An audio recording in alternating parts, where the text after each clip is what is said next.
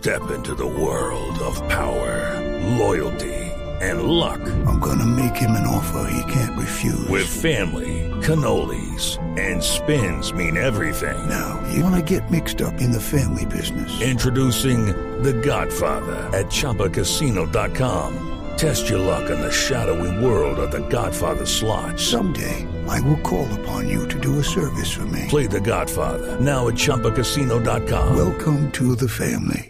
Purchase necessary. VGW Group. Void where prohibited by law. 18 plus. Terms and conditions apply. Paola Ochoa es periodista. Está en Mañanas Blue. 6 de la mañana 25 minutos y siguen saliendo cábalas y pronósticos sobre el futuro de la economía para este año.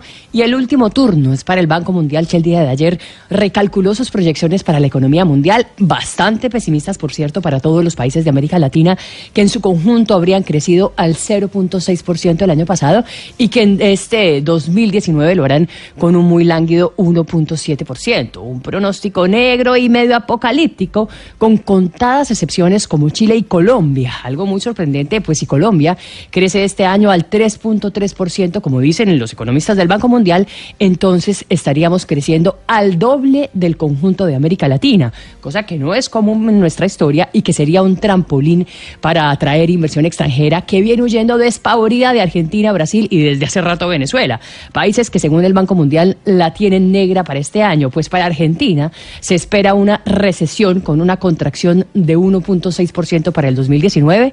Para Brasil, que viene de una larga postración, el pronóstico es de apenas 2.2%. Para México, que sigue con la incertidumbre de las políticas de López Obrador, las cábalas son apenas de 2%. Para Venezuela, las cosas obviamente no pueden estar peor y la proyección del Banco Mundial es de una recesión con una contracción del 8%.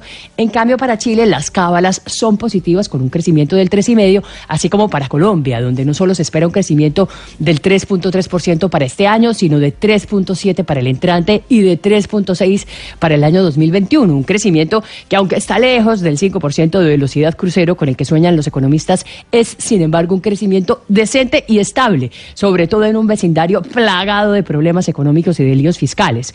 Obviamente no hay almuerzo gratis y una de las recomendaciones que viene haciendo el Banco Mundial para Colombia, así como la OCDE y varias calificadoras internacionales, es la necesidad de una reforma pensional para subir las edades de jubilación, que actualmente están en 62 años para los hombres y 57 años para las mujeres.